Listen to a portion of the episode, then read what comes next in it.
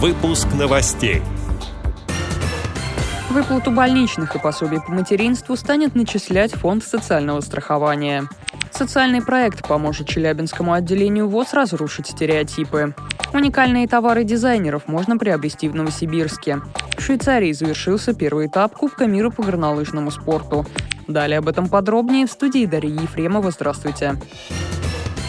Выплату больничных и пособий по материнству станет начислять Фонд социального страхования. Предполагается, что изменения вступят в силу с 2022 года.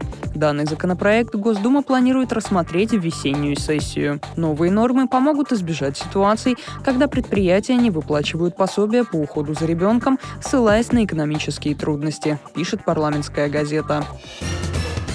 Социальный проект поможет Челябинскому отделению ВОЗ разрушить стереотипы. Идеи незрячих людей получили поддержку Фонда президентских грантов. Сумма более 2,5 миллионов рублей.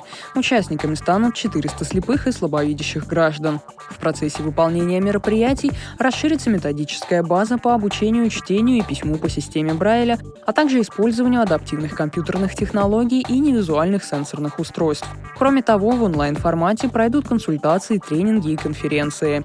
Проект нацелен на совместную работу в смешанных командах инвалидов и представителей гражданского общества с целью разрушения негативных стереотипов к незрячим людям, сообщает Челябинская региональная организация ВОЗ.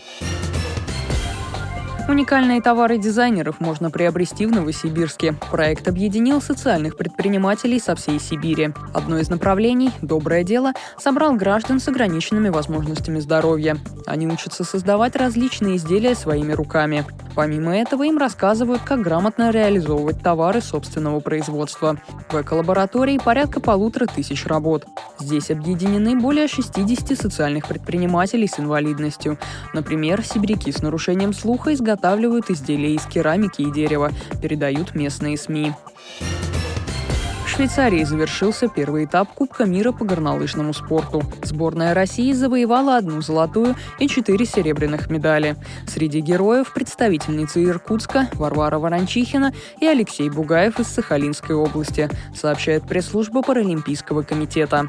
Эти и другие новости вы можете найти на сайте Радио ВОЗ. Мы будем рады рассказать о событиях в вашем регионе. Пишите нам по адресу новости собака ру. Всего доброго и до встречи.